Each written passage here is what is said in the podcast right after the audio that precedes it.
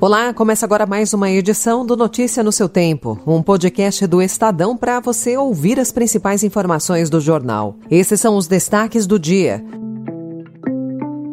Projeções de inflação sobem e devem dificultar queda do juro. STF impõe derrota às plataformas e dá subsídio à apuração sobre ato golpista. E após um ano, guerra na Ucrânia une OTAN e aproxima Rússia e China. Hoje é sexta-feira, 24 de fevereiro de 2023.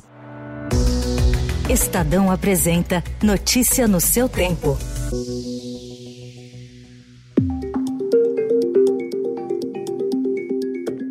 A expectativa do mercado para a inflação piorou nas últimas semanas, em movimento que deve dificultar a redução pelo Banco Central da taxa básica de juros, atualmente em 13,75% ao ano. Os analistas econômicos passaram a projetar inflação de até 6% este ano, quase um ponto percentual a mais do que se previa na virada do ano. A piora está relacionada a sinais confusos na economia emitidos pelo governo Lula e a repercussão de medidas tributárias tributárias tomadas no ano passado pela gestão de Jair Bolsonaro para assegurar a alta dos preços durante sua campanha pela reeleição. Entre outras medidas, Bolsonaro isentou os combustíveis de tributos federais. O Ministério da Fazenda sinaliza agora que voltará a tributar os combustíveis a partir de março. A alta no preço do litro da gasolina, com volta da tributação de PIS e COFINS, deve ser de 68 centavos.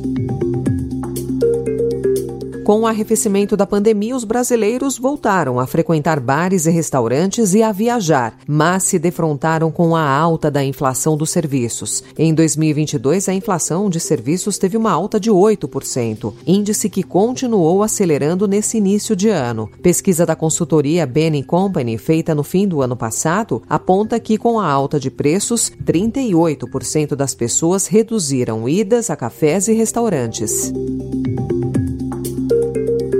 O governo Lula considera retomar uma linha de liquidez para os bancos, no caso de um cenário de restrição ao crédito na economia. Outra medida considerada pela área econômica é usar o Pronamp. Segundo apurou o Estadão, as duas medidas estão sob análise.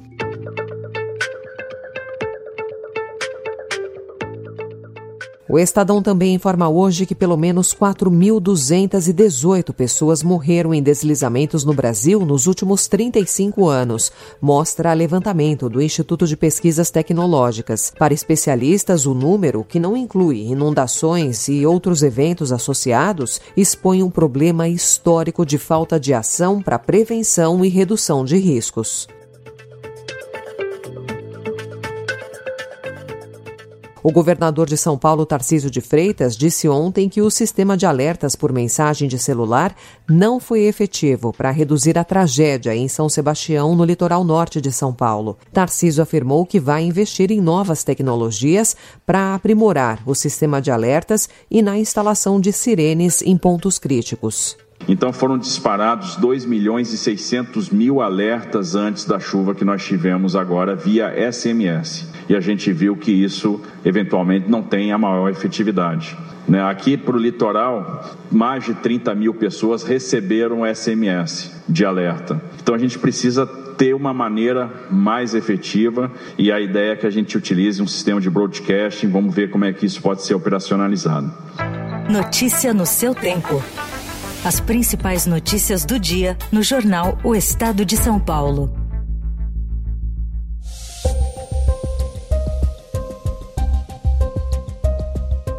O Supremo Tribunal Federal decidiu ontem que autoridades e órgãos de investigação brasileiros podem requisitar informações diretamente a provedores de internet e plataformas digitais com sede no exterior sem a necessidade de passar pela justiça estrangeira. O resultado impõe uma derrota a empresas de tecnologia como Twitter, Facebook e Telegram. O entendimento unânime dos ministros deve facilitar as investigações sobre os atos golpistas do dia 8 de janeiro, além do inquérito das fake news.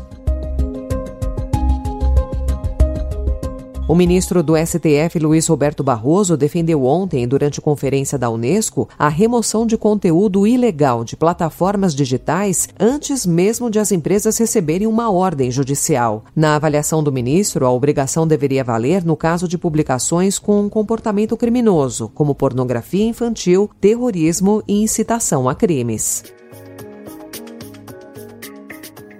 A guerra na Ucrânia completa um ano hoje, com americanos e europeus cada vez mais envolvidos no conflito e uma tensão cada vez maior dos Estados Unidos com Rússia e China, rivais históricos que voltam a se alinhar. O apoio aberto a Kiev, algo que nem sequer parecia próximo antes da invasão, aconteceu de maneira mais simbólica na segunda-feira, quando o presidente dos Estados Unidos, Joe Biden, fez uma visita surpresa à Ucrânia. One year ago, The world was bracing for the fall of Kiev. Well, I just come from a visit to Kiev, and I can report Kiev stands strong. Kiev stands proud. It stands tall. And most important, it stands free. Segundo estimativas, a guerra deixou mais de 280 mil mortos em ambos os lados e 13 milhões de pessoas deixaram suas casas na Ucrânia. O Brasil segue uma estratégia de neutralidade frente a esse conflito, posição histórica do Itamaraty, mas que já começa a despertar descontentamentos entre aliados ocidentais e Kiev. Embora o Itamaraty de Lula esteja revertendo as políticas de governo de Jair Bolsonaro, a posição frente à invasão russa se manteve ambígua. Santos e Flamengo abrem o Brasileirão Feminino hoje, às 8 horas da noite, na Vila Belmiro. A nova edição promete ser a mais disputada dos últimos anos, com equipes renovadas e reforçadas que tentarão acabar com a hegemonia do tricampeão Corinthians. Com representantes de 10 estados, apoio da CBF e de patrocinadores, além de transmissão dos canais Globo, 16 times buscarão a glória na principal competição da modalidade no país. Boom. Boom.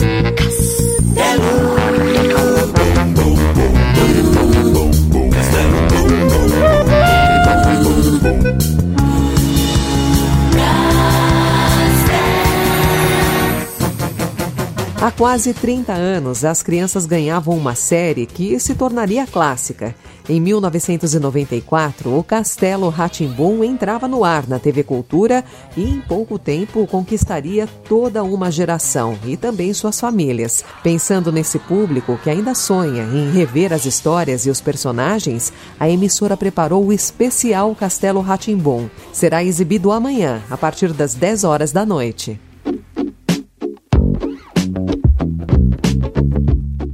Essa foi mais uma edição do Notícia no seu Tempo, com a apresentação e roteiro de Alessandra Romano, produção e finalização de Felipe Caldo. O editor de núcleo de áudio é Manuel Bonfim. Obrigada pela sua escuta até aqui e um excelente fim de semana. Você ouviu Notícia no seu Tempo.